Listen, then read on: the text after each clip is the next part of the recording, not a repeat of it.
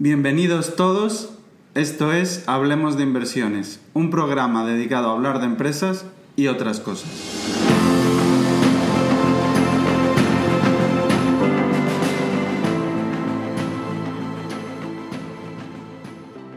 Hola a todos, soy Crevix, trabajo en finanzas, soy inversor particular y escribo una newsletter sobre ideas de inversión que podéis leer en crevix.substack.com.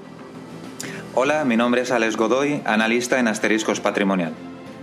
Mi nombre es Carlos Santiso y soy gestor de Icaria Cartera Permanente e Icaria Capital Dinámico. Hola a todos, bienvenidos de nuevo una semana más a un podcast de Hablemos de Inversiones. En este capítulo trataremos de dar un enfoque un poco diferente al habitual, eh, intentando trasladar de la mano de una de las personas que conocemos que mejor conoce el sector de shipping, eh, cómo invertir en shipping desde cero. Hemos traído para ello a nuestro amigo Ayuso. ¿Qué tal? ¿Cómo estás? Muy buenas, Carlos. Pues la verdad es que encantado de estar aquí con vosotros, que eh, os considero amigos y además dos personas a las que admiro en la faceta inversora. Así que encantado y esperando aportar algo. Perfecto. Pues eh, muchas gracias por estar con nosotros y, estoy seguro de que va a quedar algo muy chulo para los oyentes. Una pregunta, ¿cómo prefieres que te llamemos? Eh, ¿Alberto o Ayuso? No, Ayuso mejor. Desde pequeño siempre me ha llamado todo el mundo Ayuso y, y es como me gusta que me llamen. Perfecto. Bueno, Crevis, tú también por aquí, ¿qué tal? ¿Cómo ha ido la semana? Muy bien, dispuesto a otra entrevista muy interesante, la verdad. Ayuso es un buen amigo y, estoy seguro, que nos va a aportar bastante. Sin ningún tipo de duda. Bueno, Ayuso, pues para toda esa gente que no te conozca, que seguro que muchos de los que se lanzarán a escuchar el podcast serán seguidores tuyos, porque al final el nicho del shipping es cada vez más grande, cada vez suena más en nuestro pequeño mundo de, de Twitter, que es una gota dentro de un océano gigantesco. Eh, para los que no te conozcan, cuéntanos un poco sobre ti. ¿Quién es Ayuso? Pues nada, yo soy eh, un ingeniero mecánico eh, y, un inversor particular, digamos. Simplemente invierto mi dinero desde hace unos cinco años y nada, pues ha ido derivando un poco mi gusto por la inversión en, sobre todo en sectores cíclicos y poco más. Pues ya que has tocado ese tema, que yo sé que te gustan mucho los sectores cíclicos, ¿cómo definirías tu, forma de invertir y cómo ha ido evolucionando estos, estos últimos años? Pues en estos últimos años, supongo, 2020 sobre todo y 2021, está lleno de aprendizajes, ¿no? Sí, es, eh, además lo que acabas de decir es genial. Yo siempre esto lo he hablado mucho con mi hermano, que tenemos que ser conscientes de que los últimos años en materia de inversión han sido el mejor máster que uno haya podido tener, creo yo. Eh, a nivel de aprendizaje ha sido brutal. Pues eh, yo empecé a invertir, bueno, un poco el dinero que, ahorré de mi primer trabajo al principio, pues compré unas acciones de Santander, una Repsol también y, y no fue bien la cosa. Y, y bueno, esa fue la primera lección porque porque las vendí y me, quedé con, el, con la sensación de perder dinero, ¿no? Creo que, creo que eso me vino genial, empezar perdiendo dinero en vez de empezar ganando. Sí, no hay nada mejor que empezar perdiendo, siempre lo digo. Me falta unas telefónicas, a lo mejor. no, eso, eso siempre... O sea, nunca me llamó la atención, la verdad. Eh, entonces sí, sí que en ese momento, aunque perdí dinero, pensé que iba a ser un, un buen aprendizaje y a partir de ahí pensé que me tenía que formar de alguna manera, ¿no? Entonces hice, hice el curso de Alex Estebaranz, eh, que además tuve la suerte de hacerlo presencial y me pareció, me pareció genial, sobre todo porque me, ahorró muchísimo tiempo, me condensó un montón de conocimiento en, poco tiempo y, luego me vino genial. Entonces a partir de ahí intenté un poco seguir su estilo, pues eh, invirtiendo en microcaps y ese tipo de compañías y bueno, buceando un poco en, sobre todo en compañías de, fondos eh, patrios, ¿no? Pues eh, intentando a raíz de esas compañías, pues eh, intentar hacer mi análisis, mis modelos y tal. Y lo que pasa es que con el tiempo me di cuenta de que como al final no eran compañías que me apasionaran, pues tampoco le dedicaba el tiempo necesario como para tener convicción. Entonces, bueno, me acuerdo que me acuerdo que una, alguien me habló de IPCO y mi primera contestación fue que a mí no me gustaban las materias primas, pues bueno, que en realidad más que una contestación propia mía era pues un mensaje adquirido, ¿no? De, que se lo escuchas a, un montón de gente que las materias primas, que no es un buen sitio para invertir, etcétera, ¿no? Y, pero me insistieron, empecé a, empecé a estudiarla y yo creo que ahí empezó a cambiar un poco eh, toda mi, mi, visión, ¿no? Porque al final, bueno, eh, leí, leí también un libro que se llama Capital Returns, que, que creo que en español se llama Rendimientos del Capital, que me ayudó también a poner un poco en orden todo esto y, bueno, al final me di cuenta que, me gustaba mucho invertir en, situaciones donde hubiera déficit de oferta.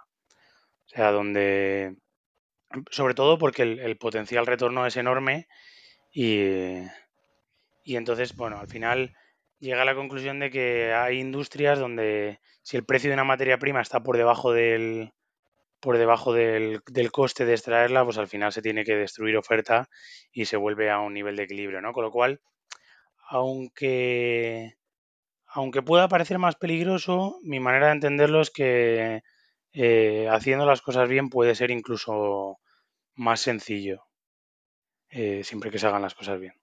Y, mi manera de invertir ha ido un poco en, en, ese, en ese respecto y, es verdad que el otro día reflexionaba un poco sobre ello. Al final eh, me he convertido un poco más en especulador que en inversor. Eh, o sea, aunque yo invierto con vistas a largo plazo, es decir, mi, mi, concibo la inversión, pues sobre todo para el día de mañana eh, poder jubilarme o, no estar atado a, a un trabajo que no me guste cuando tenga 50 y muchos o 60 años. Pero a la hora de comprar y vender una compañía es verdad que eh, no suelo, no suelo estar tanto tiempo en una compañía en concreto, ¿no? Entonces, al final intento comprar barato y vender caro y, bueno, aunque, aunque mi visión siempre es fundamental, digamos, eh, me, gusta analizar las compañías, la contabilidad, hacerme un modelo, pensar en cuánto pueden ganar, eh, al final reconozco que soy un poco más especulador en el sentido de que si compro una compañía y sube de precio rápido, pues no, no me caso con ella. La, vendo y busco otra idea y ya está. Supongo que en el futuro, cuando tenga menos tiempo para dedicarle a esto, pues eh, evolucionaré un poco más hacia más hacia otro tipo de inversión, pero bueno, ahora mismo así es como así es como hago yo las cosas. Entiendo en general que este, estos años te estás divirtiendo mucho, ¿no? Con, la falta de oferta que hay en muchas materias primas y, la alta demanda que ha habido después del, del COVID. No eh, solo en shipping, vamos. Sí, sí, bueno, a ver, eh, por ejemplo, en, petróleo, en IPCO, yo he estado invertido desde 2018, con lo cual no todo ha sido fiesta. Eh, o sea, el, claro, además fue fue una compañía que yo compré y nada más comprar eh, me subió un 50% y, y no vendí nada.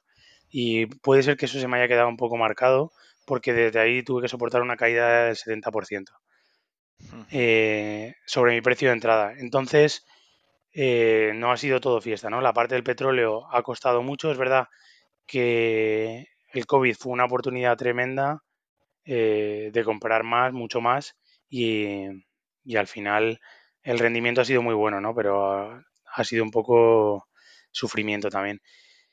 Y por otro lado, eh, a ver, que no se me olvide lo que quería decir. Ah, sí, por otro lado, eh, me parece que la fiesta pues, no ha hecho más que empezar, la verdad. Estamos, o sea, yo estoy convencido que estamos empezando a ver ahora eh, déficits de oferta más serios, ¿no? Por ejemplo, lo estamos viendo con el gas natural en, bueno, tanto en Estados Unidos, pero sobre todo en Europa y en Asia, que los precios están en, niveles altísimos y, todavía no ha llegado el invierno, ¿no? Y además se prevé que va a haber un invierno frío, tenemos los inventarios en mínimos y el gas natural en, en máximos. Y bueno, está por ver qué pasa, ¿no? Pero eh, encima esto no es algo que no tenga impacto, porque eh, esto luego se correlaciona, por ejemplo, con, el, con los fertilizantes, ¿no? Al estar el gas natural tan caro, se reduce oferta de fertilizantes. Al reducirse la oferta de fertilizantes, eh, entiendo, pienso que no soy un experto, pero pienso que se reducirán las, las cosechas. Si se reducen las cosechas, subirán de precio. Por otro lado, estamos, por otro lado, estamos viendo que el petróleo está alto y si el gas está tan caro, pues entiendo que una parte del consumo de gas se irá a, petróleo. Eso sumado a que todos los criterios de inversión ESG y, el activismo eh, medioambiental y todo esto está eh, quitando cada vez más CAPEX del, del sector petrolero, ¿no? Con lo cual cada vez hay menos oferta de petróleo, lo que hace que suba. Esto se traslada al precio del transporte de las cosas eh, con lo cual, pues bueno, eh, yo creo que se, que se van a ver muchos más déficits de oferta, como pues otro ejemplo el que estamos viendo en el transporte de contenedores o como estamos viendo en el, bueno, el transporte de, carga granel, en el dry bulk. Eh, al final todo un poco relacionado y, y todo muy explosivo, ¿no? Creo que, creo que los próximos años van a ser muy interesantes porque además aunque en nuestra burbuja de Twitter haya mucha gente viéndolo o hablando de ello o tal, yo creo que no, la gente no es consciente, ¿no? Creo que hay un sentimiento de que no va a haber inflación o que va a ser transitoria y sobre todo de que los tipos de interés van a estar bajos siempre. Y yo es algo que no compro.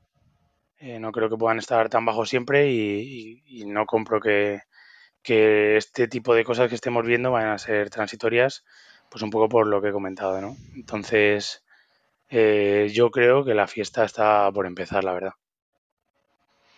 Qué bueno, Ayuso. Qué, grandes reflexiones. No sabía que habías hecho el curso de Alejandro Estebaranz. Ahora que está tan de moda la polémica de los cursos, eh, a mí siempre me ha parecido, porque conozco gente que lo ha hecho, que, es un gran curso para introducirse en el mundo de la inversión. Me parece muy chulo que hayas empezado por ahí y la evolución que has tenido, que no es la evolución más habitual, sobre todo empezando de la mano del curso de Alejandro, que es bastante más eh, quality, growth, bueno, un, poco una mezcla de todo, ¿no? Me parece muy interesante. Luego, de lo que comentas, como duda personal, de lo que comentas de los déficits de oferta y demás, eh, ¿no crees que una parte de toda esta inflación que hemos visto como en la madera, en el acero, sí que puede ser transitoria y otra sí que puede ser estructural, como la que comentas del gas, el petróleo? El petróleo. ¿Tú crees que todo lo que estamos viendo es estructural y eh, minoría temporal? No, no, desde luego. A ver, yo en, la madera no soy experto, ¿no? Pero lo poco que leí, al final madera había de sobra. Eh, creo que había algún cuello de botella, no sé si en astilleros o no sé, no, no, sé exactamente. Pero, pero evidentemente eh, ahí lo que hubo fue una especulación salvaje, ¿no? Eh, y esto, a ver, en muchas materias primas pasa que, que en cuanto hay algún déficit de oferta, aunque sea transitorio, pues la gente empieza a especular muy rápidamente, ¿no? Lo de la madera no tenía ningún tipo de sentido, a mi juicio. Y en, otras muchas cosas entiendo que lo mismo. Yo tampoco soy experto, ¿no? Pero, por ejemplo, en el mineral de hierro, que ahora la gente está utilizando el mineral de hierro para, para predecir el, colapso total de China y, y, todo esto, el mineral de hierro era otra materia prima que estaba totalmente especuladísima. O sea, estaba en unos precios que, no tenía ningún tipo de sentido, ¿no? Ha caído un 50%, también pues por lo de siempre, ¿no? Este tipo de cosas son muy pendulares. Entiendo que el mercado se pasó de frenada, ahora esta, esta última semana me parece que ha subido un 20%, pues bueno, acabará encontrando su equilibrio, pero, pero efectivamente eh, cuando se miran este tipo de cosas hay que intentar separar un poco el grano de la paja porque es un poco eh, como el, típico gráfico este que habla, que compara las materias primas con el SP500, ¿no? En agregado. A mí es un gráfico que, bueno, me parece que dice cosas significativas, en el, en, el sentido ese, ¿no? De que en, agregado, pues las materias primas están muy, muy baratas con respecto a, la bolsa. Eh, y yo creo que eso también tiene que ver, pues, como lo que he dicho antes, de los tipos de interés, sobre todo.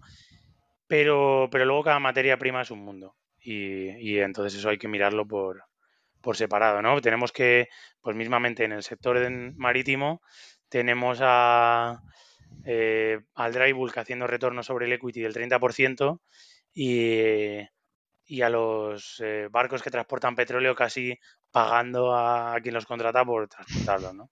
Esto es una exageración, pero, pero o sea, sí, eh, en, en, dos cosas que podrían parecer eh, similares, pues eh, son dos mundos totalmente diferentes. Sí, luego, luego entraremos un poco para que todos los oyentes sepan las diferencias dentro del shipping, que muchas veces lo metemos todo en la misma cesta y, no tiene nada que ver eh, unos subsectores con otros.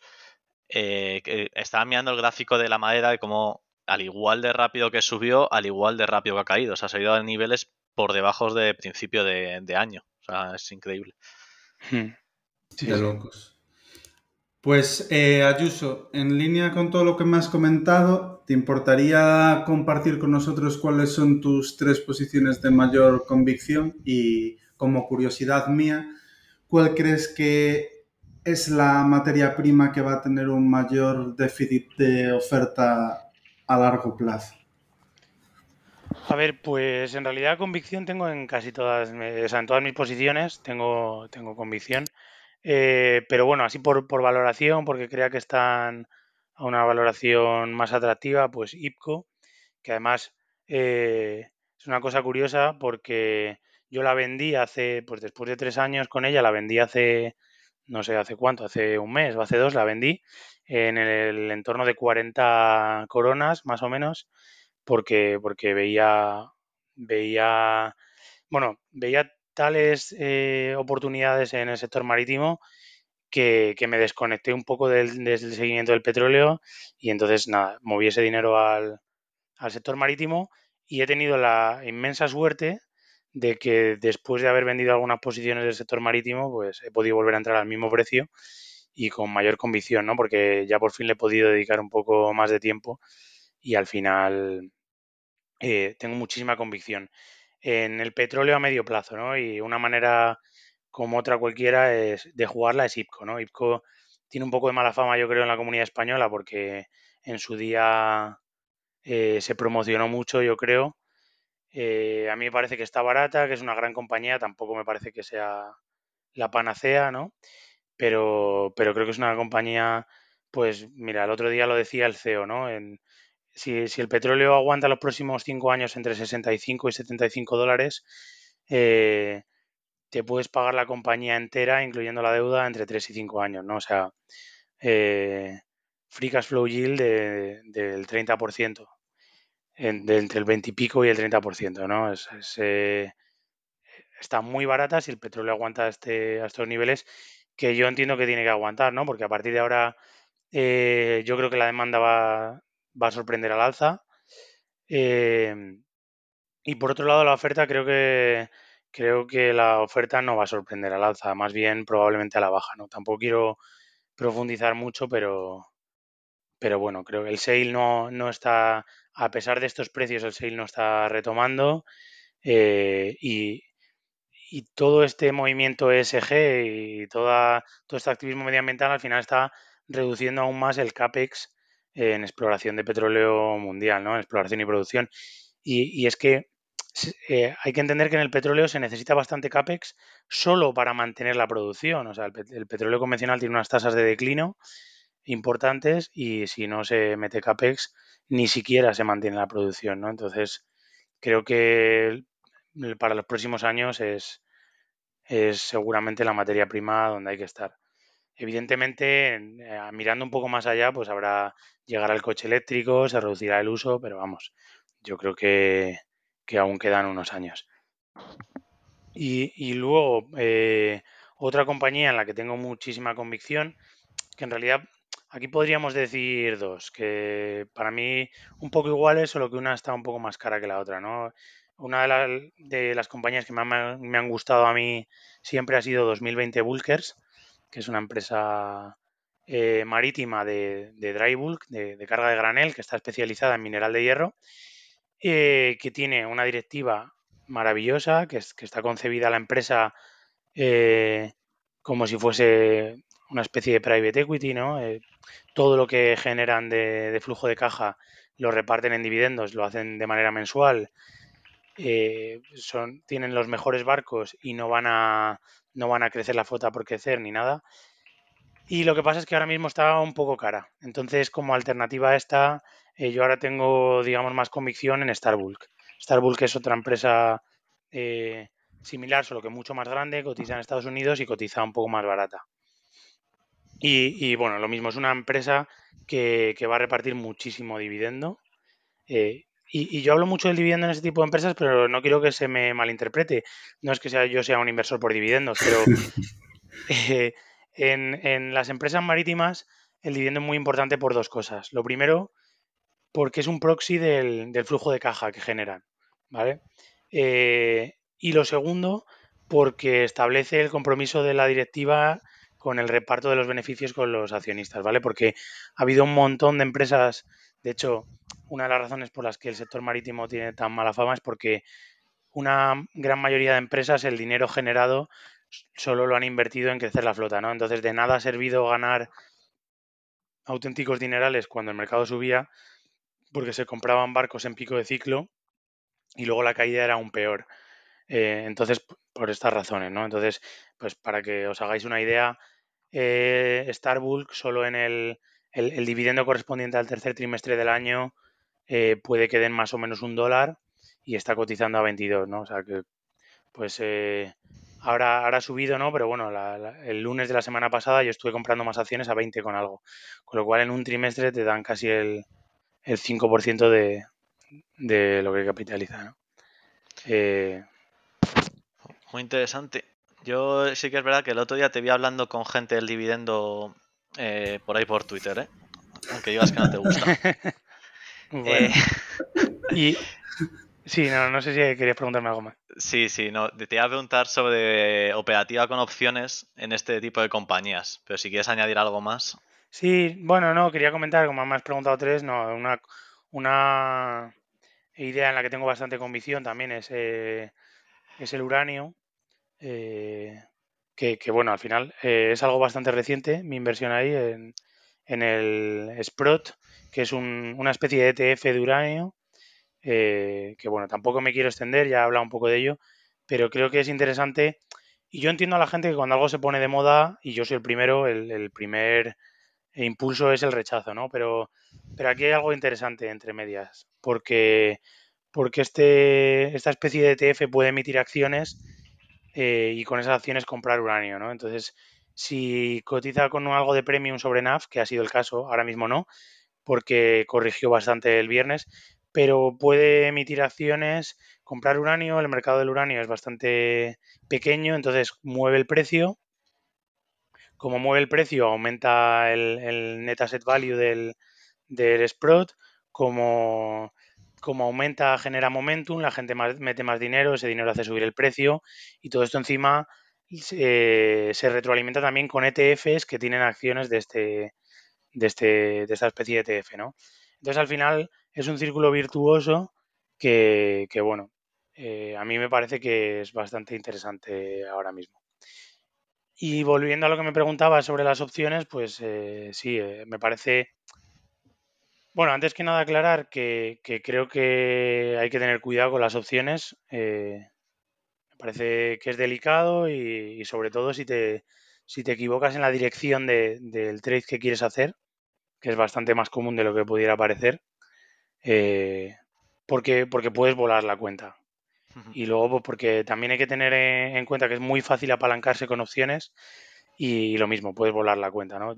Tengo grabado el, año pasado, cuando estalló el tema del COVID, eh, alguien que puso en un blog un testimonio de, de, de, cómo se le había volado la cuenta, o bueno, que había tenido por lo menos un impacto muy grande por esta venta de opciones, ¿no? Al final, Claro, en un mercado alcista, eh, vender opciones put, pues es muy lucrativo, ¿no? Vas recopilando las primas y, ya está. Y entonces, eh, es fácil encima aumentar la apuesta. Y claro, cuando se da la vuelta al mercado, pues se producen, lo primero te baja el precio de las acciones, lo segundo, el broker te pide más margen y, y encima, pues si estabas apalancado, pues puede directamente que te empiecen a cerrar posiciones. Con lo cual, bueno, un poco esa advertencia, pero eh, a mí sí que me parecen muy interesantes en, sobre todo la venta de opciones put, que al final, eh, bueno, para alguien que no, no, quiero explicarlo muy eh, en detalle, creo que Carlos en varios podcasts lo ha explicado muy bien. Al final, yo lo que suelo hacer es vender opciones put, que lo que haces es obligarte a comprar una compañía a un determinado precio en una determinada fecha. Y por adquirir ese compromiso te llevas un, un dinero, ¿no? Digamos que tú actúas como si fueses una compañía de seguros. Entonces, a mí me encanta porque tú te obligas a comprar barato una compañía que a lo mejor ves en precio, ¿no? Eh, por poner un ejemplo que no tenga nada que ver con esto, ¿no? Pues si yo Facebook pienso que vale 500 mm, dólares y ahora mismo cotiza, no sé cuánto cotizará, pero bueno, a 400, y, le quiero exigir un poco más de potencial, pues podría vender una put a 250 a, una determinada fecha, ¿no? Entonces, si, si, Facebook está por debajo de ese valor en esa determinada fecha, yo eh, estoy obligado a comprar esas acciones a ese determinado precio. Eh, una, con un multiplicador de 100, ¿no? Cada opción tiene un multiplicador de 100. Eso es muy importante aclararlo, sobre todo para la gente que no sea... Sí, y, ojo que algunas que tienen un multiplicador de, de 1000 o de 500. En Italia he visto unas cuantas de 500 y Reino Unido de 1000. Pues sí, Efectivamente. Bueno, pues por poner un ejemplo que he estado haciendo bastante este año y, a ver si luego Krevix reconoce que también ha tocado ese palo o no, eh, que no solo le da al gaming, pues eh, Navio Maritime, ¿no? Es una empresa que hemos comentado mucho últimamente, que espero que todo el mundo sepa que es una empresa que tiene bastante riesgo, eh, pero bueno, es una empresa que tiene muchísima volatilidad. Pues como tiene tanta volatilidad, las opciones te las pagan muy, muy caras, ¿no? Entonces, eh, pues por ejemplo, si tú vendes una opción a diciembre de Navios a... Eh, pues ahora cotiza a casi 30 dólares, ¿no? Pues tú la vendes a 25 dólares y, y no sé qué te pueden pagar, pero a lo mejor te están pagando 2 dólares, más o menos, ¿no? Pues sobre el dinero que tú tendrías que desembolsar, que son los 20, vamos a ponerle ya el multiplicador de 100, ¿no? Si, si te ejercen la opción, tú tendrías que poner 2.500 dólares, pero por adquirir ese compromiso, pues tú ya te has llevado 200, ¿no? Pues tu rentabilidad de aquí a diciembre, que quedan tres meses, pues serían estos 200 dólares entre 2.500, que es pues un 8% más o menos. En tres meses un 8% te vas a, un 30% anualizado. ¿no? Pues si, si, eres capaz de repetir esta operación cuatro veces en el año, sobre esos 2.500 eh, eh, dólares, habrás hecho un 30% anualizado. Entonces, el escenario es que o bien la acción, si la acción se mantiene o sube, o incluso baja, pero no baja por debajo de los 25 dólares, tú te llevas 200 dólares. Si baja por debajo de ese precio, tienes que comprar las acciones, pero tú las estás comprando en realidad esos 2.500 menos la prima, con lo cual a 23 dólares por acción. Entonces, una, esto hay que hacerlo con acciones que tú quieras tener a un determinado precio y, y, me parece que, es, que da unas rentabilidades muy interesantes. Cuidado también con esto porque, claro, cuando esto se ve mucho, cuando, cuando Navios, por ejemplo, está a 30, todo es optimismo y todo el mundo está hablando de que se va a ir a 50, pero de repente eh, cae un menos 10 y ya todo el mundo está hablando de que se va a ir a 15, con lo cual cuidado porque el precio arrastra la narrativa y en el momento, o sea, tú cuando la ves en 30 dices, qué feliz compraría hoy a 23, pero claro, cuando la, si la estás comprando a 23 es porque te ha caído a lo mejor un 30% en dos meses. Y ahí créeme que no vas a tener la misma alegría, ¿sabes? Entonces, cuidado con autoengañarse antes de empezar la partida. Qué, gran verdad, Yuso. ¿eh? Es muy buena esa, la verdad que es una, una gran verdad. De hecho. Ah, bueno, perdón. Nada, y puntualizar lo que decía Yuso al principio de todo esto, que puedes volar la cuenta, porque es uno de los temas que yo siempre advierto y que eh, por Twitter han discutido que es imposible volar una cuenta con opciones apalancadas. Eh, repito, puede volarse cuentas con opciones apalancadas sin ningún tipo de duda. Es más, he visto eh, volar entidades enteras, gestores, por lo que mucho cuidado a la gente que se meta en el mundo de las opciones, que como ha explicado, explicado Ayuso de forma muy buena, son muy interesantes y en mercados alcistas parece que tienes free money, pero cuando las cosas se ponen mal dadas y, eh, por ejemplo, el COVID es una gran lección para, los, eh, para la gente que opera en opciones, eh, las cosas cambian, la narrativa también y, bueno, que es bastante más complicado emocionalmente de lo que parece a priori. Yo diría que incluso peor que el, que el mercado de las acciones. Sí, bueno, entonces yo quería preguntarle a Krevik si, si él alguna vez ha ganado dinero con opciones de, alguna empresa de marítima. Eh, sí, culpable. Eh, yo, por entre tú y Gabriel, que me, me comisteis mucho la cabeza, la verdad, con navíos, pues una empresa que estudiándotela ves que joder, cotiza un gran descuento sobre el NAV y que pues en el buen momento en el que se encuentra el sector, yo personalmente me daba igual tenerla en cartera. Yo sí que he estado vendiendo puts, las primeras vendí en 20, luego en 22 y medio. Mm, tengo en 22 y medio a diciembre, creo aún, de 25 a octubre, al 15 de octubre, que eso está tan cerquita. Y, y sí que la verdad es que me ha ido bastante bien. Este año en general con opciones entre Pershing Square, Tontin Holdings, las pack de Ackman y, y Navios, eh, yo son de, las mejores contribuciones que he tenido.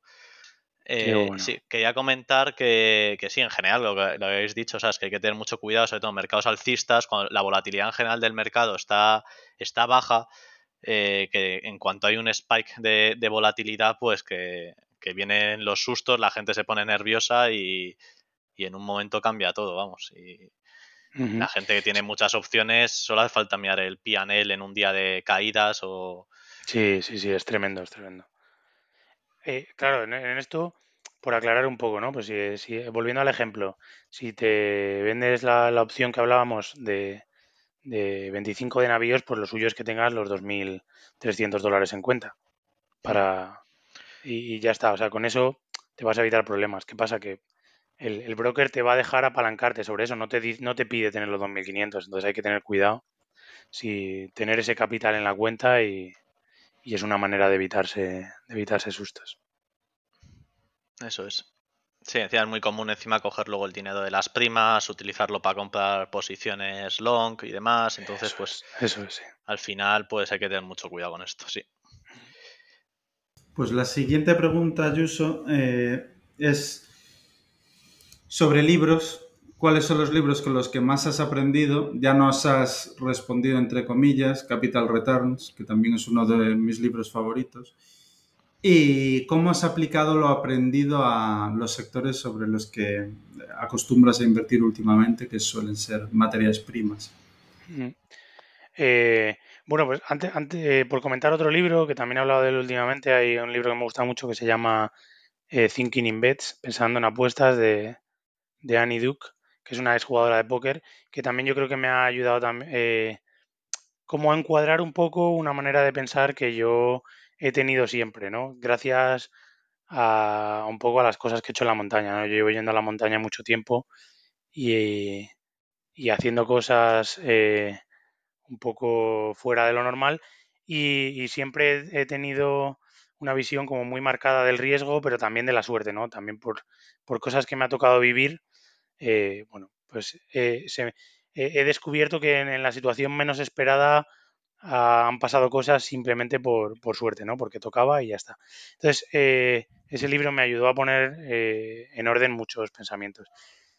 Y el de Capital Return me parece... O sea, yo tampoco soy muy, muy de, estar leyendo libros de inversión. De vez en cuando sí que intento leer alguno, aunque intento alternar con novela para, para liberar un poco la mente. Eh, pero el de Capital Returns me parece un libro que todo el mundo debería leer, pues sobre todo para entender que, cuando en una industria hay retornos altos de capital, eh, eso va a traer capital, va a traer competición y, eso lo más normal, si no hay ventajas competitivas, que ojo, si hay ventajas competitivas, mm, eh, esto va a ser más difícil, al final los retornos de sobre capital van a descender y, van y, se van a, ir hacia la media, ¿no? Eh, o incluso más hacia abajo. Entonces, al final, eh, creo que es muy importante, pues, pues, sobre todo para juzgar ciertas, eh, ciertas industrias, ¿no? En las que se está viendo, en las que se, se, puede ver mucho crecimiento o en las que parece que todo el mundo gana un dineral y, y entonces ver por, por, ese lado estar un poco precavidos en el sentido de, ojo, no estar entrando demasiada oferta en este sector y a lo mejor tenemos problemas. Y, por el lado contrario, ¿no? Cuando, cuando eh, se está viendo en una industria y el libro además pone ejemplos buenísimos porque entiendo que quien nos esté escuchando estará hablando, estará pensando que, yo solo hablo de petróleo, de barcos. No, no, el, el libro tienes ejemplos pues de la industria cervecera europea, de, del inmobiliario en España, con, muchos ejemplos en concretos, de, los bancos nórdicos, de, China, de la industria del salmón. O sea, hay ejemplos muy, muy buenos. De hecho, la mayoría de sectores que nos podamos imaginar son cíclicos, o sea, la economía es cíclica, sin ir más lejos. Y, me parece que, te da una perspectiva, que es de estos libros que te cambia un poco la manera de ver la inversión. Ah, has comentado. Ah, bueno, perdón. No, no, no, que me, pensando en, completar la pregunta que decía Carlos, que cómo ha, influido en mí, pues, eh, pues más en la parte de intentar detectar déficits de oferta, ¿no? Sobre todo intentar estudiar sectores en los que la curva de producción la mayor parte esté en pérdidas o, casi en pérdidas. Eh, porque por, por fuerza mayor pues se tiene que destruir oferta. O sea, pongamos un, bueno, no, no quiero adelantar, ¿no? Pero eh, hay algunos sectores en los que prácticamente toda la industria está perdiendo dinero. Entonces, por fuerza, eso tiene que ceder. Y, esas son las situaciones que a mí más me gusta intentar encontrar. Habías comentado al principio eh, sobre el, factor suerte en, las inversiones también, que me ha recordado a, que has dicho que tú que haces escalada y montañismo, en el libro de Morgan House, el de The Psychology of Money, te cuenta una anécdota de Bill Gates. La de Bill Gates y el amigo, sí. Que porque había sido una persona con suerte, primero que había atendido el único colegio que tenía ordenador y luego que tenía un amigo pues que, era muy exitoso y que posiblemente era mejor que él y iba a ser mejor, pero que tuvo un accidente de, haciendo montañismo y, y, falleció. Y que bueno, pues que si no, pues habría sido cofundador con Bill Gates o, habría, habría sido un rival en el futuro, no se sabe. ¿Cómo, cómo puede afectar la suerte o la mala suerte en este caso eh, en todo? te, quería, te quería comentar eh, sobre los inversores en los que más te fijas eh, dentro del mundo de, de compañías cíclicas, cuáles son, o dentro si quieres ya entrando un poco más en el sector del shipping, eh, cuáles son los sectores que, me, o sea, los, perdón, los inversores que más te han, te han podido influir o, que más sigues, sus comentarios y demás. Ah, pues hay, hay un gestor americano que me encanta que se llama Cupi, eh, se llama, eh, creo que es Harris Cooperman, y, y bueno, es un tío que no es tan conocido, pero tiene un blog y, bueno, luego tiene una especie de report, que yo creo que era de pago, pero que en su día era abierto, que era event driven. Y bueno, a mí me encanta. Eh, pues por ejemplo, en, el 2020 una, una, jugada que a mí me salió bastante bien fue la de la del almacenamiento de petróleo en, en el mar, ¿no? Cuando el, cuando el petróleo se fue casi a negativo, salía muy rentable eh, alquilar un petrolero, llenarlo de petróleo y vender el futuro de, del petróleo almacenado a, a, unos meses, ¿no? Porque aunque el petróleo en el peor momento del COVID llegó a cotizar en negativo, el futuro a seis meses igual cotizaba en 60 dólares, ¿no?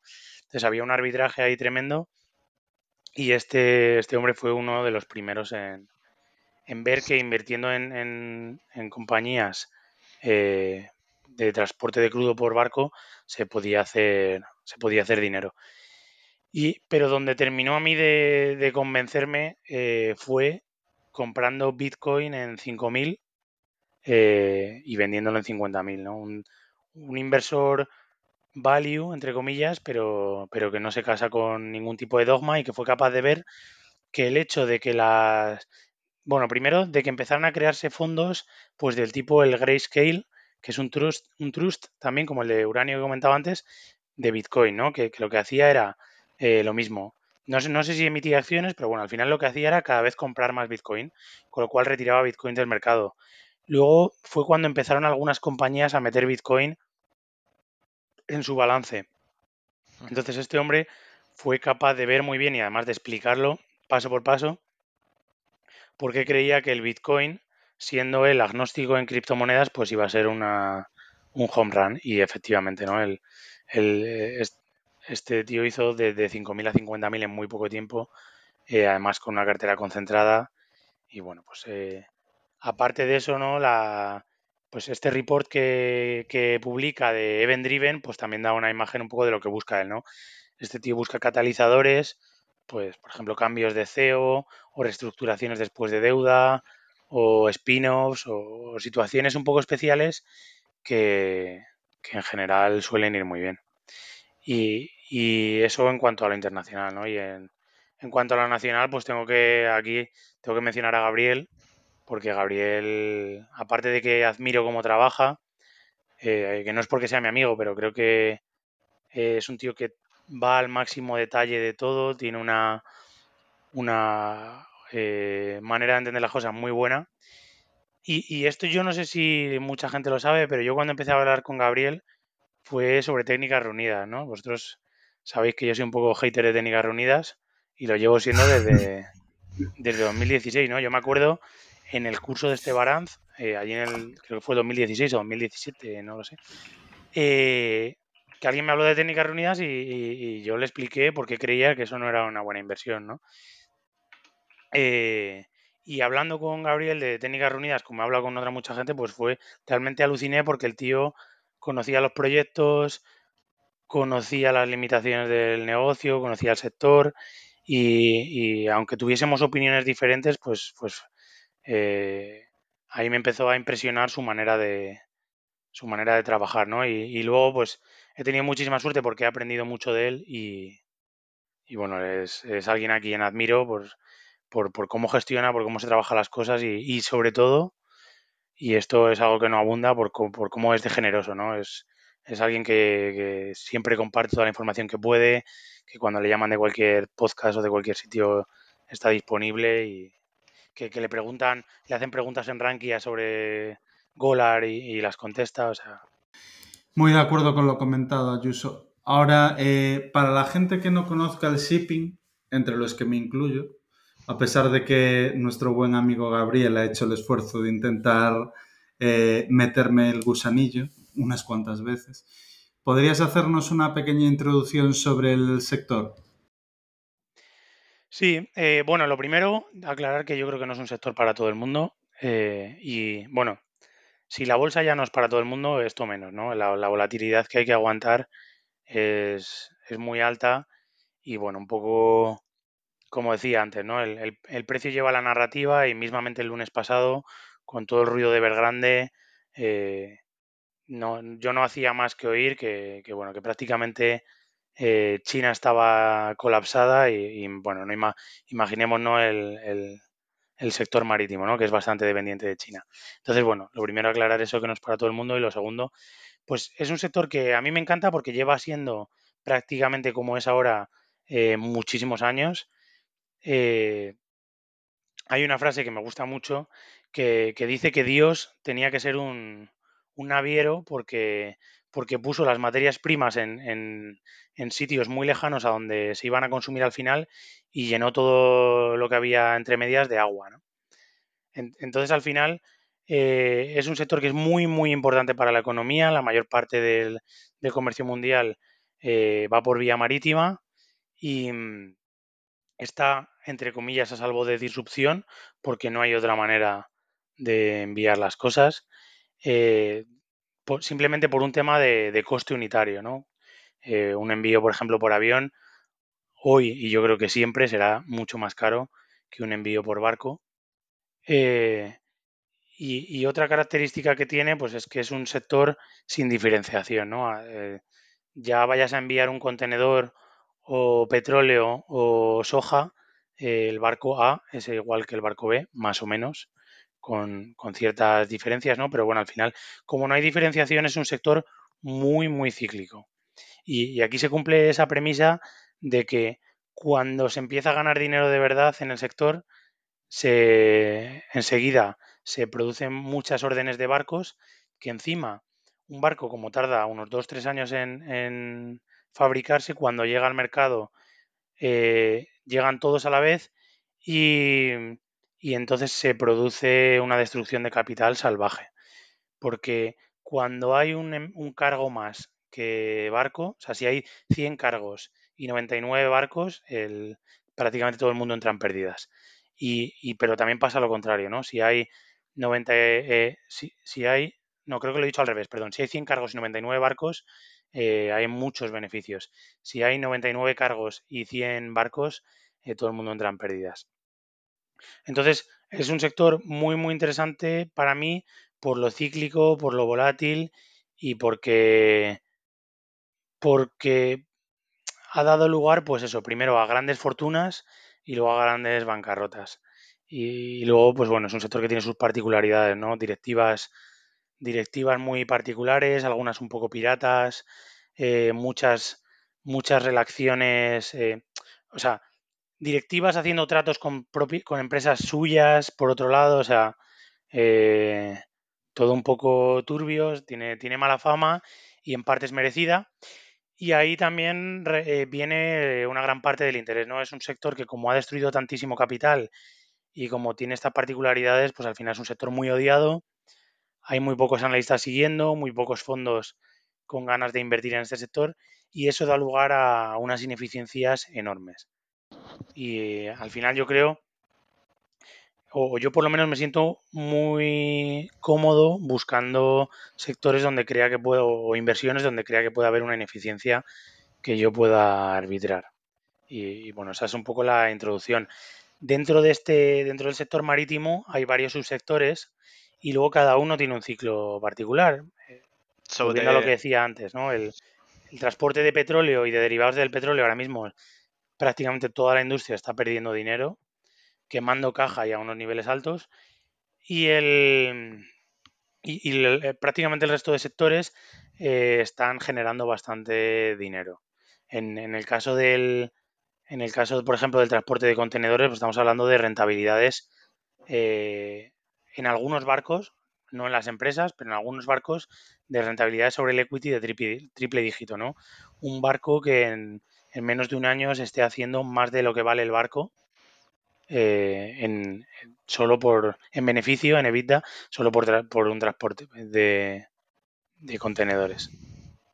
Sí, sobre esto te quería que, pues, que explicases un poco más a los oyentes eh, cada subsector, porque a lo mejor te escuchan hablar de dry bulk, de tankers, de containers, de LNG, eh, y no saben muy bien qué es cada cosa. Si les puedes hacer una breve explicación de qué es cada uno. Sí, eh, vale, vamos a dividir primero por carga mojada y carga seca, o carga húmeda y carga seca, ¿vale? En carga húmeda pues tenemos lo que comúnmente se llaman tankers, que es lo que es el sector probablemente más conocido hasta, igual hasta ahora, ¿no? Porque ahora todo el mundo está hablando de contenedores, pero hasta ahora es el sector más, más conocido y que tiene más seguimiento. Y tenemos, por un lado, los, los barcos que transportan petróleo crudo, eh, que se llaman crude tankers, los product tankers que eh, transportan derivados del petróleo eh, en estado líquido, pues como, como, el combustible de aviones, como la gasolina, el diésel, etcétera. Y luego tenemos los barcos de transporte de LNG y LPG, que es gas natural licuado y gas de petróleo licuado.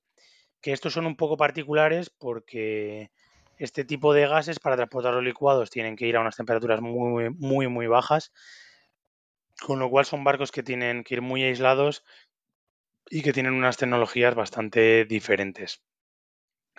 Eso por, por, un, por, la parte de la carga húmeda y en carga seca pues tenemos los barcos de transporte de contenedores eh, fundamentalmente. Luego tenemos los barcos de transporte de carga granel, que, la, mayor parte es carbón y mineral de hierro, pero que transportan también azúcar, cemento, eh, soja, eh, bauxita, eh, minerales varios. Y luego, bueno, hay otro tipo de, hay otros subsectores, pues por ejemplo el, el RORO, que es el transporte de, de vehículos.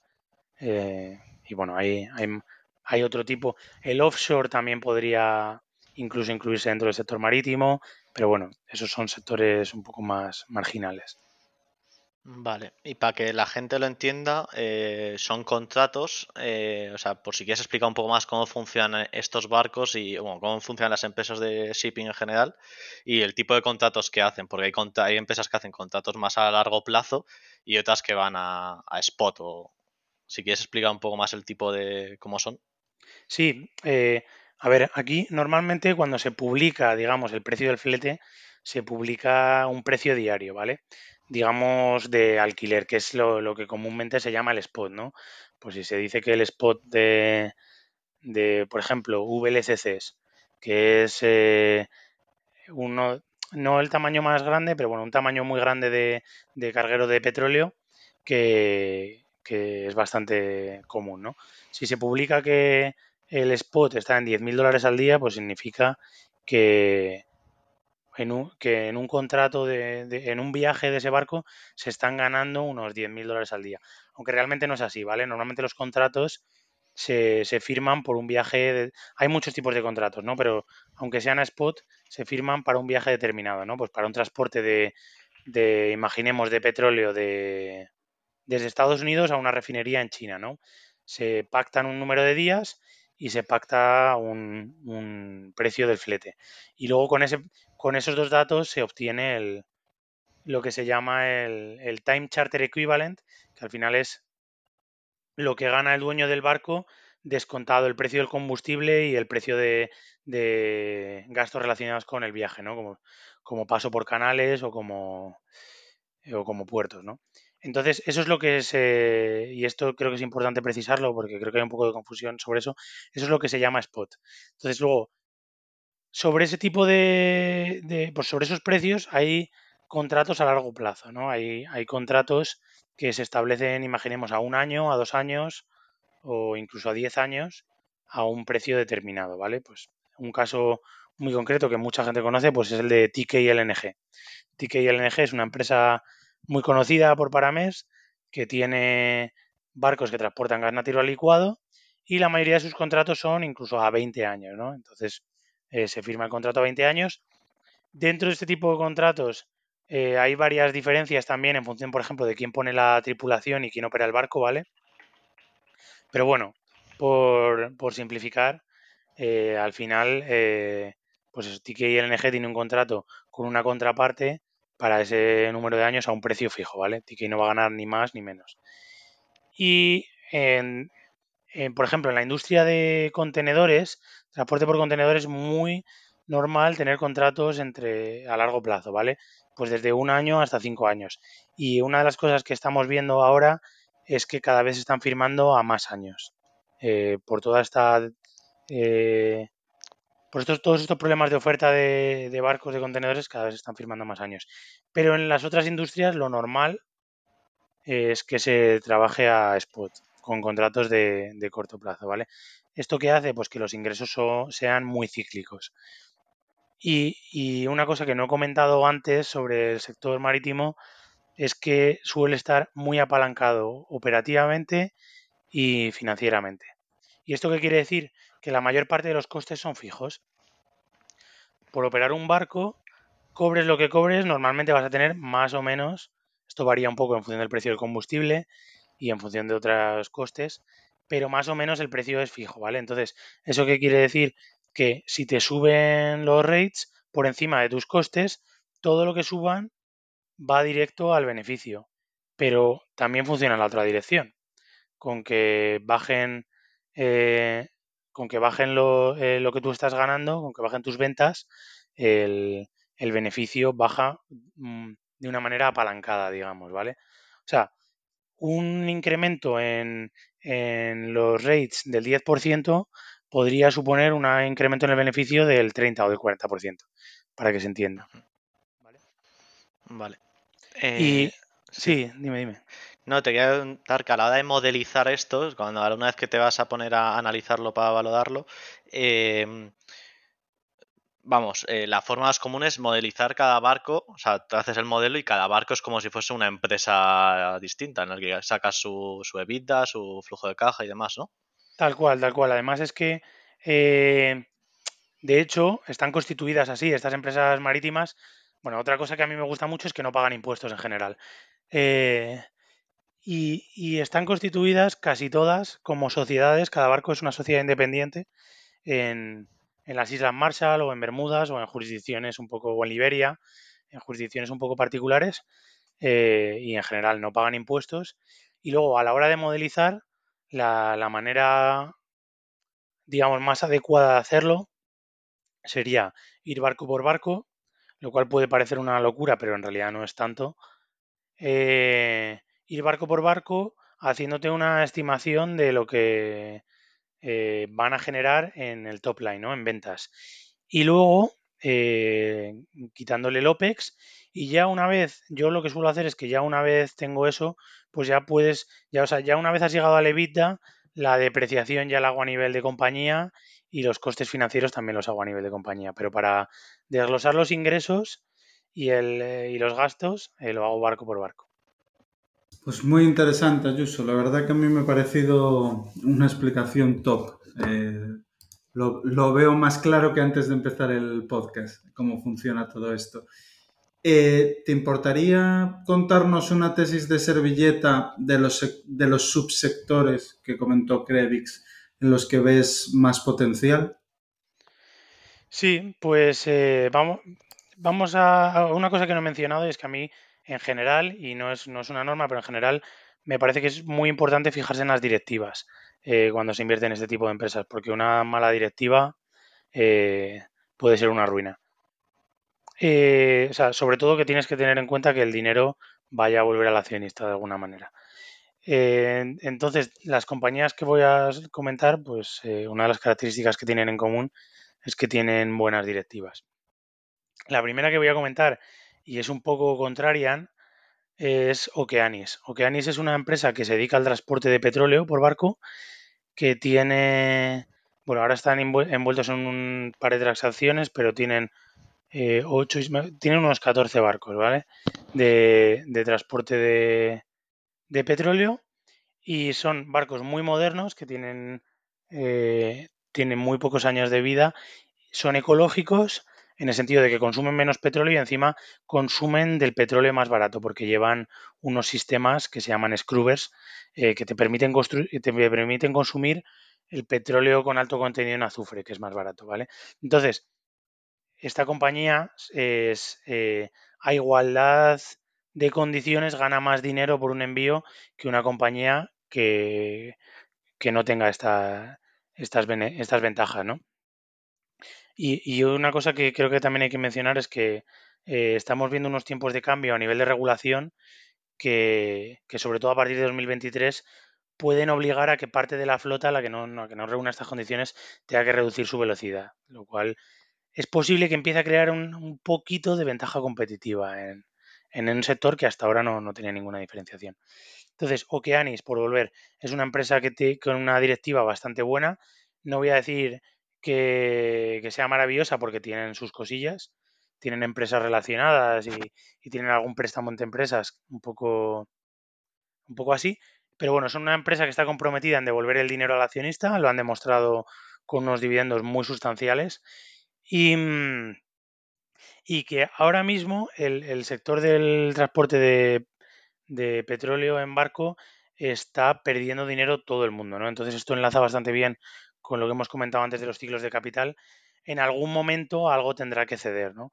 Y dentro de esto, pues Okeanis es una empresa que tiene varios charters eh, a largo plazo, eh, con lo cual tiene una parte de los ingresos asegurada y luego sí que es verdad que está algo apalancada, pero, pero que tiene la mejor flota, ¿no? Entonces, para que Okeanis empiece a perder dinero, de verdad, significa que todo el resto de, las de la competencia, pues, mismamente TK Tankers, Euronav, eh, todo ese tipo de empresas están perdiendo muchísimo, muchísimo más dinero, ¿no? Entonces, eh, ahora mismo es bastante contraria porque está perdiendo dinero, porque está en la parte baja del ciclo, pero por hacer la tesis de servilleta, los barcos de, de Okeanis, una vez descontada la deuda, deben valer más o menos unos, unos 120 eh, unas 120 coronas por acción, ¿vale? Y es una empresa que ahora mismo está cotizando a 85, creo, ¿vale? Entonces, es una empresa que, que, que te permite comprar estos barcos, que son los mejores que hay en el mercado ahora mismo, por debajo de lo que deberían valer, con lo cual, eh, en la parte, eh, en el momento en el que suba el mercado, lo lógico es que, que, primero, que el precio de estos barcos suba, porque el precio de los barcos está relacionado con los ingresos que pueden obtener. Al final es un descuento de flujos. Es verdad que ahora mismo están un poco sostenidos por el precio del acero, pero, pero bueno, más o menos está esa relación. O sea que por lo menos tienes el upside hasta que coticen a una vez su net asset value y aparte una vez lleguen rates altos, los dividendos van a ser extraordinarios. Y una vez más, refiriéndome a los dividendos como el proxy del free cash flow, ¿no? Pues estaremos hablando fácil de, de free cash flow yields pues del 20-30%. Mm, no, no con que los rates se disparen, ¿no? O sea, no, no con que veamos algo como el 2020, pero simplemente con que los rates lleguen al, a 50.000 dólares al día, a 60.000 dólares al día, vamos a ver unas rentabilidades muy interesantes sin que eso sea una locura. Eh, entonces, otra, otra empresa parecida, que además creo que, que tiene un poco de factor momento una hora, es FlexLNG, que está esta empresa. La primera vez que se la vi a alguien fue a, a José Ruiz de Alda, que, me parece también un gran gestor, es, alguien también a quien admiro, y que además ellos eh, la compraron muy, muy barata, eh, supieron verla muy pronto.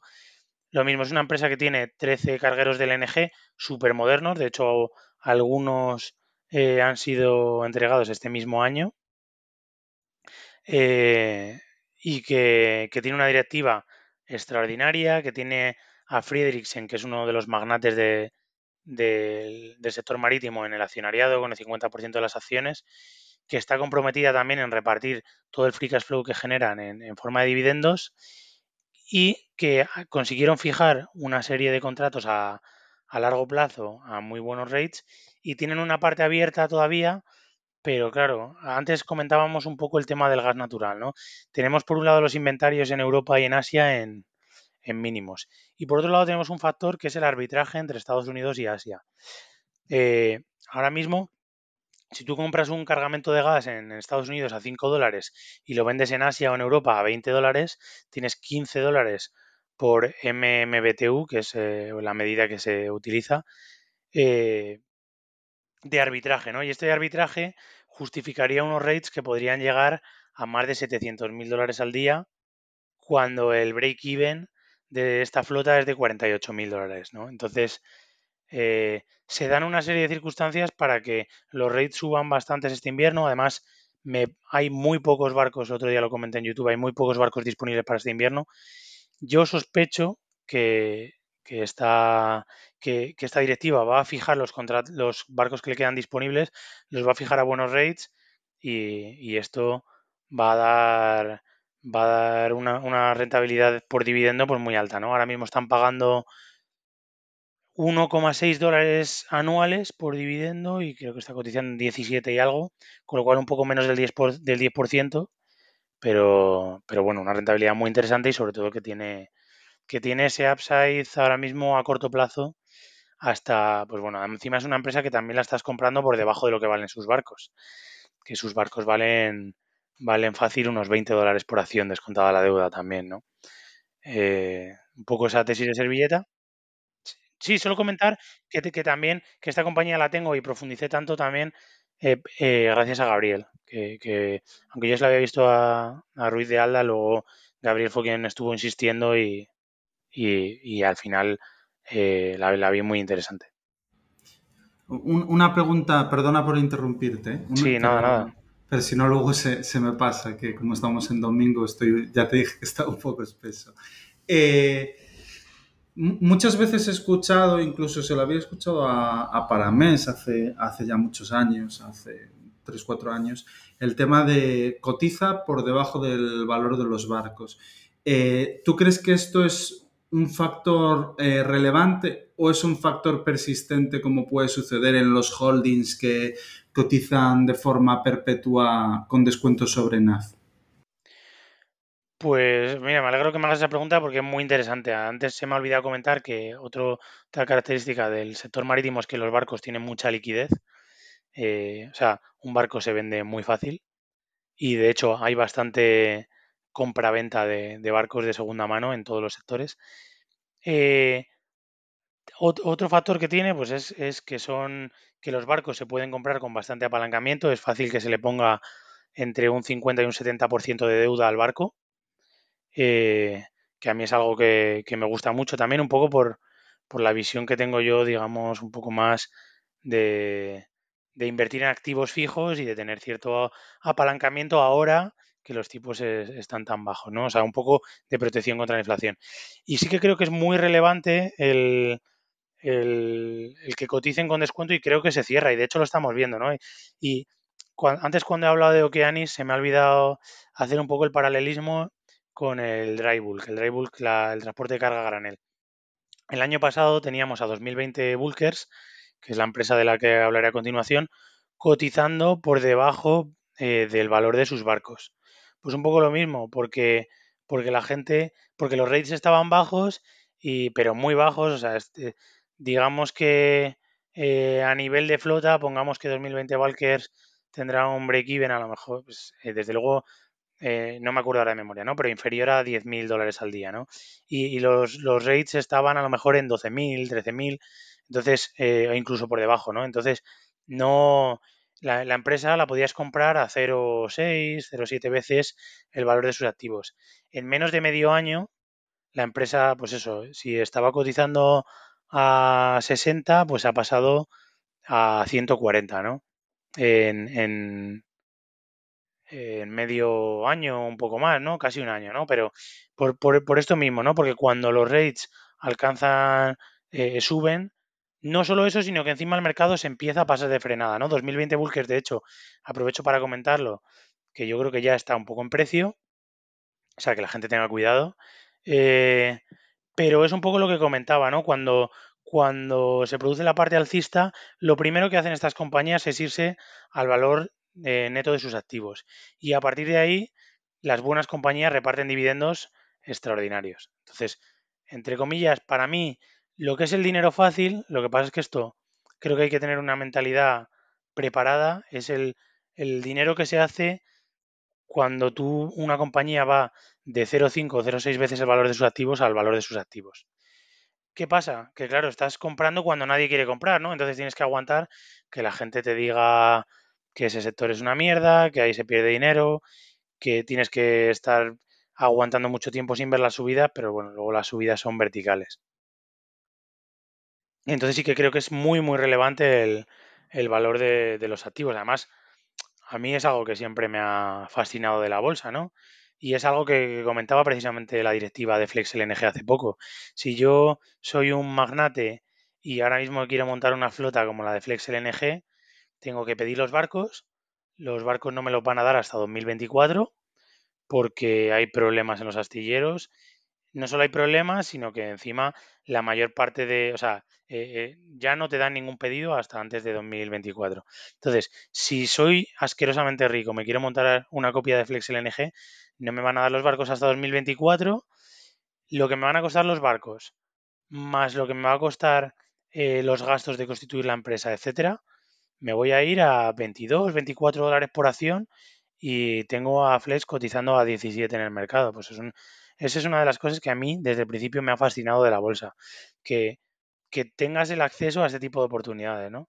Tengo, en vez de montarme yo la empresa, me puedo comprar acciones de Flex, que la tengo ya y desde hoy me está pagando un dividendo interesante en vez de, en vez de tener que esperar a tener los barcos en 2024.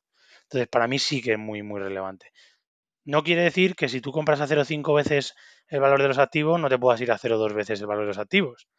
Eso también, que la gente tenga mucho cuidado y, bueno, y sobre todo, que también aclarar que cuando yo hablo de rentabilidades por dividendo tan altas, yo no quiero que aquí ninguno se haga la película. Lo primero de que estas rentabilidades son, son sostenibles en el tiempo, porque aquí la gente se mete el dividendo en el Excel y se piensa, se ve ya jubilado eh, a los 40 eh, cobrando dividendos de acciones marítimas y eso no funciona así. Eh, entonces, cuidado, mucho cuidado con eso, ¿vale? Que yo hable de dividendos del 20% o del 10 o del 15, son dividendos que durarán lo que dure la parte alcista del ciclo, que luego se irán a cero.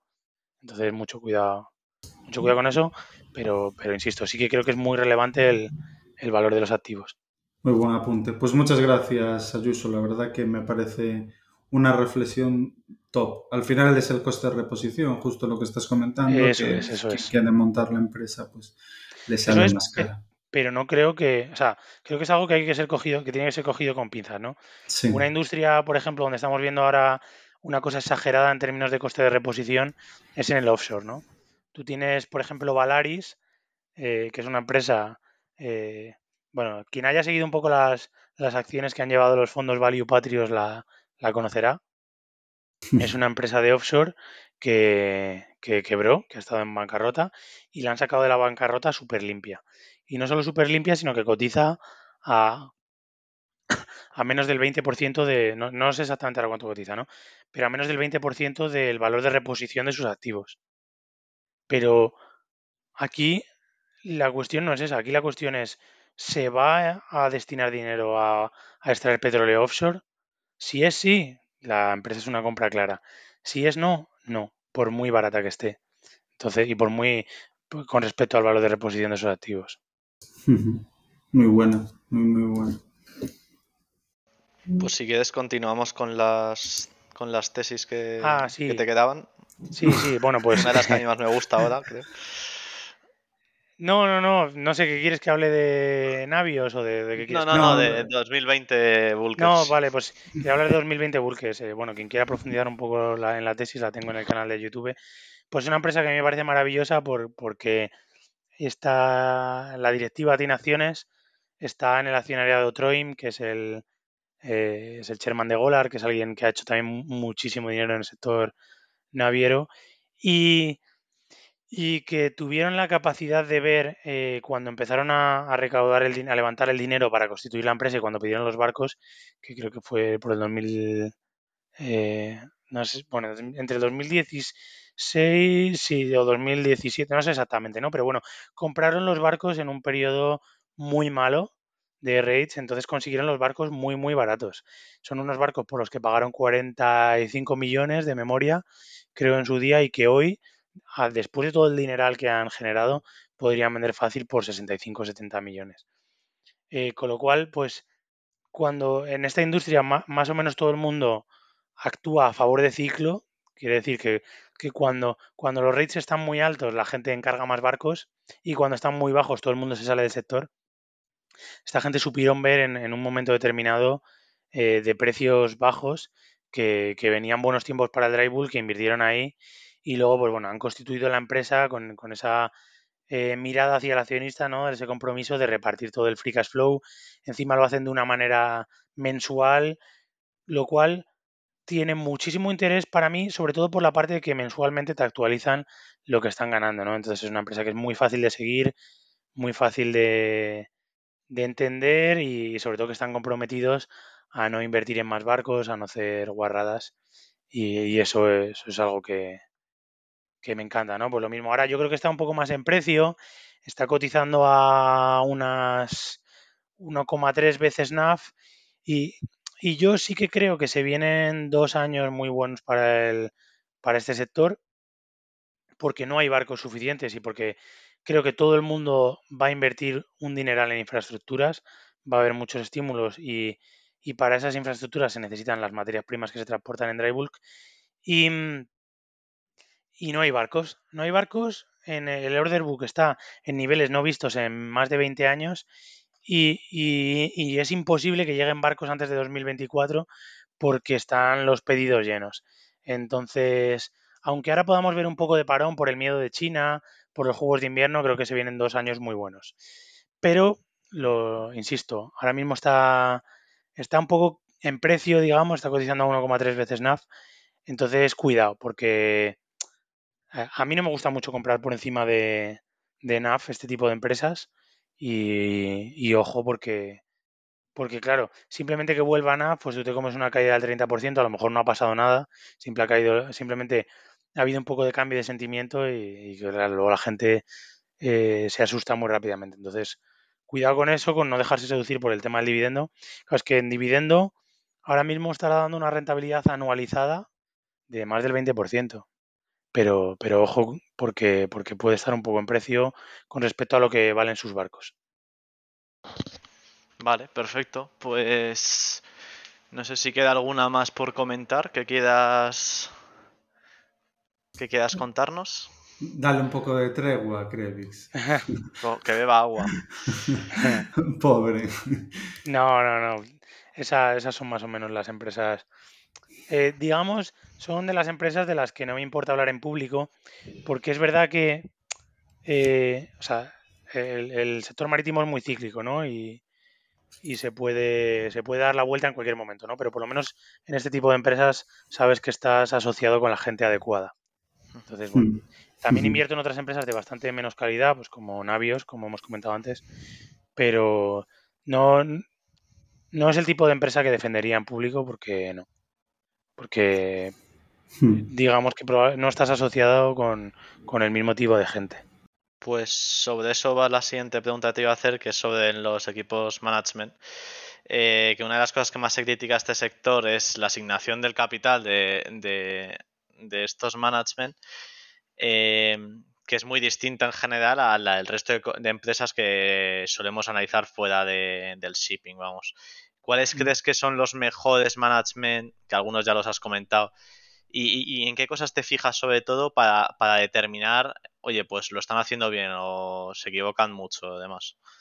Pues eh, sobre, la, sobre las directivas, ¿no? Pues sobre todo relacionado con la, con la asignación de, de capital.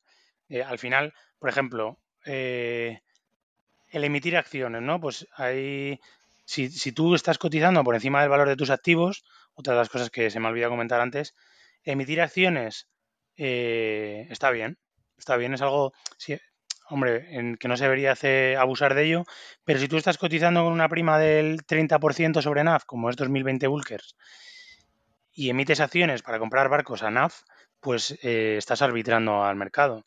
Eh, con lo cual, pues no me parecería mal. Lo, lo, que detesto es que una compañía emita acciones por debajo del valor de sus activos, porque eso es una destrucción directa de valor para el accionista. Haga lo que haga con ese dinero. Eh, entonces, eso, eso, eso, para mí es una. Uh, es algo que, que, odio, lo cual no significa que me evite invertir en una empresa, ¿no? Un ejemplo que tenemos es Navios, que ha estado emitiendo acciones al 30% de su, de su NAV, pero a pesar de esa destrucción de valor, sigue estando, yo creo que bastante infravalorada. Y, y, en general, eh, al final lo que, lo que a mí me gusta ver en una directiva es que actúe contracíclicamente, ¿no? Pues como, como he hablado un poco de 2020 Bulkers, eh, o por ejemplo una empresa que no he comentado es Euronav. Euronav me parece que tiene también de las mejores directivas que hay. A mí no me gusta mucho la flota, pero me parece que, que la directiva es magnífica. Pues por ejemplo, cuando empezó el tema este de los scrubbers, eh, había un poco un dilema, ¿no? La, eh, los dueños de barcos tenían un poco el dilema de, de, ver, porque en ese momento no se sabía muy bien cuál iba a ser el spread, eh, la diferencia de precio entre el combustible barato y el caro. Entonces, no estaba claro cuál iba a ser el, el, la TIR, digamos, de, de, instalar un scrubber o no, o sea, o, o, en cuántos años iba a amortizar. Antes de que sigas, Ayuso, ¿puedes explicarle sí. a la gente, a los oyentes, qué es un scrubber? Vale, a lo pues mejor un... no lo... Sí, eh, un scrubber es un sistema de, de, limpieza de los gases de escape de un barco. Vale, entonces, eh, al final, lo que te permite, si tú tienes un scrubber, te permite consumir combustible con alto contenido en azufre. Si no lo tienes, tienes que comprar combustible con bajo contenido en azufre. Y esto tiene una diferencia de precios que ahora, eh, ahora mismo no sé cuánto está, pero está en torno a unos 100 dólares por tonelada. Lo cual, pues viene a ser bastante significativo. Pues para que os hagáis una idea, por ejemplo, 2020 Bulkers ahora mismo está ganando 2.000, unos 2.000 dólares más al día por barco solo por esta diferencia. Entonces, eh, pues cuando, empezó a. Cuando entró en vigor la, normativa que. La IMO 2020, la que obligaba a reducir el, contenido de azufre en los gases de escape, no estaban muy claras las economías de, de, de los scrubbers y lo que hizo Eurona fue un ultra large carrier de petróleo, que es el barco más grande que hay de, de petróleo, que tienen uno de ellos, lo llenaron de, combustible con bajo contenido en azufre. Lo llenaron y lo dejaron ahí de su almacenamiento. Entonces esto les permitió, bueno, de hecho, cuando luego una de las cosas que pasó, pues fue evidentemente que este, el precio de este combustible empezó a subir un montón. Entonces ahorraron muchísimo dinero eh, con esta con esta estrategia original que fueron los únicos en implementar. Y esto les permitió, primero, no ser los conejillos de India de los astilleros, porque claro, eh, los scrubbers era algo que, era, era, muy nuevo. Entonces, también el ir a instalártelo al barco de primeras, pues eras un poco conejillo de indias.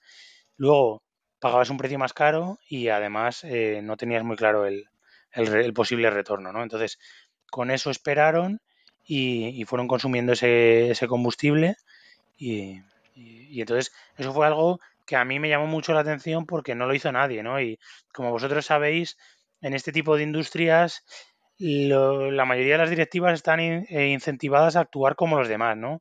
A no salirse del tiesto porque, claro, si, si a ti te va mal y has hecho lo que todos, pues nadie te va a echar la culpa, pero si tú haces algo diferente a los demás y te va mal, eh, la gente va a pedir tu cabeza. Eh, otro ejemplo de, directivas que han hecho cosas muy buenas, pues por ejemplo FlexLNG. FlexLNG ha recomprado acciones y, ha puesto un precio de recompras, el último, en 15 dólares, el precio máximo, ¿no? Con lo cual le está mandando un mensaje clarísimo al mercado de, oye, creemos que por debajo de 15 dólares estamos infravalorados y vamos a recomprar. Y además estos han demostrado que recompran. Se han recomprado en el último año el 1,5% de la compañía. Con lo cual, pues eh, son el tipo de cosas que quieres ver en, en una directiva. Eso y, otra cosa para mí importante, pues el compromiso de, no crecer la, flota por crecerla.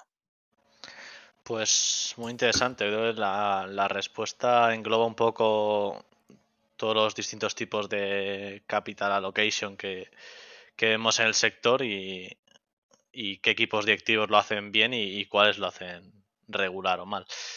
Eh, pues yo creo que como una introducción al shipping ha quedado un capítulo muy, muy, muy completo. cualquier persona que supiera poco o nada le habrá servido para, aprender bastante. Y no sé tú, Carlos, si tienes algo más que, añadir.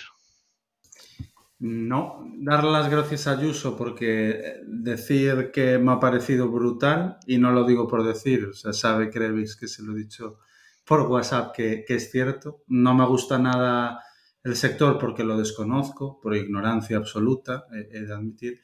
Y me ha parecido súper interesante, muy, muy interesante, teniendo en cuenta que es domingo, eso tiene, tiene muchísimo mérito. Así que muchas gracias, Ayuso, y por contarlo también, sin, sin dar vueltas sobre lo mismo. O sea, me parece que está todo muy, muy bien contado y que ha quedado para mí uno de los mejores capítulos de las dos temporadas. O sea, yo lo pongo entre, entre los top. Vas a, vas a hacer que me sonroje. Pues nada, muchas, muchísimas gracias a vosotros eh, por invitarme, por vuestro tiempo y, y, nada, que ha sido, ha sido un placer. Siempre, siempre es un placer hablar con, con vosotros.